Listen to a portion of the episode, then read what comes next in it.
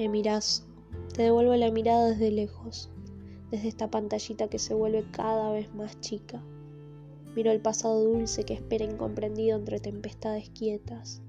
Y te vuelves dulce y amarga como conejito de Pascuas que se arremete contra el vacío continuo, contra una mezcla de amores que se esconden en recovecos oscuros.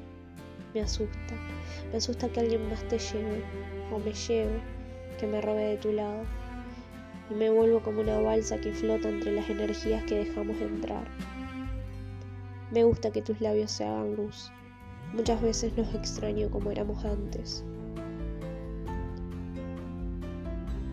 Mientras me charlas sobre los sucesos del día, pienso que amo el fuego que te entrecorta por los bordes, como las cartas de amor que se habían puesto de moda cuando teníamos 15, ¿te acordás?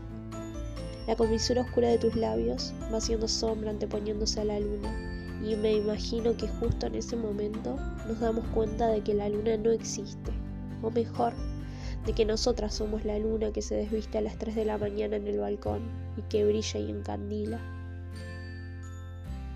Me besas suave los hombros, siento tus besos gelatina desarmándose en mi cuero. Veo tu rostro, el de ella. Veo el rostro de muchas ellas que ya me besaron antes.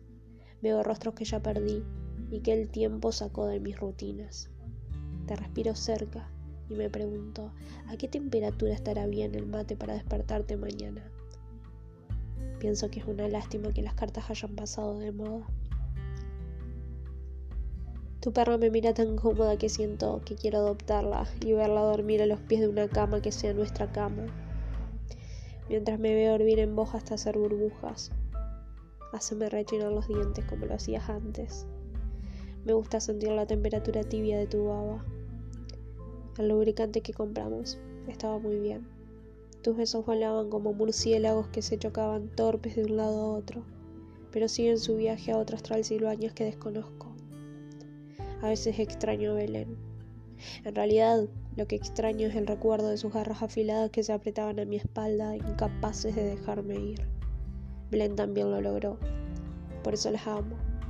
Tus ojos mañaneros me dicen lo bien que te sienta la fiaca de este domingo, de todos los domingos que nos vienen precediendo días tras días. Te extraño. Me gustaría imaginarme una casa con vos. Ya sé que no. Pero a veces quiero pensar en una casa en la que podamos huir pero no se puede huir de las cosas que nos separan.